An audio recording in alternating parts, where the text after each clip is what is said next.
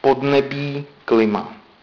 Podnebí je v Česku mírné, přechodné mezi kontinentálním a oceánským typem.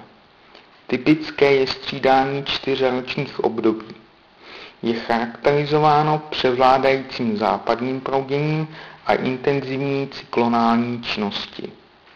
Přímořský vliv se projevuje hlavně v Čechách, na Moravě a ve Slezsku již přibývá kontinentálních podnebních vlivů.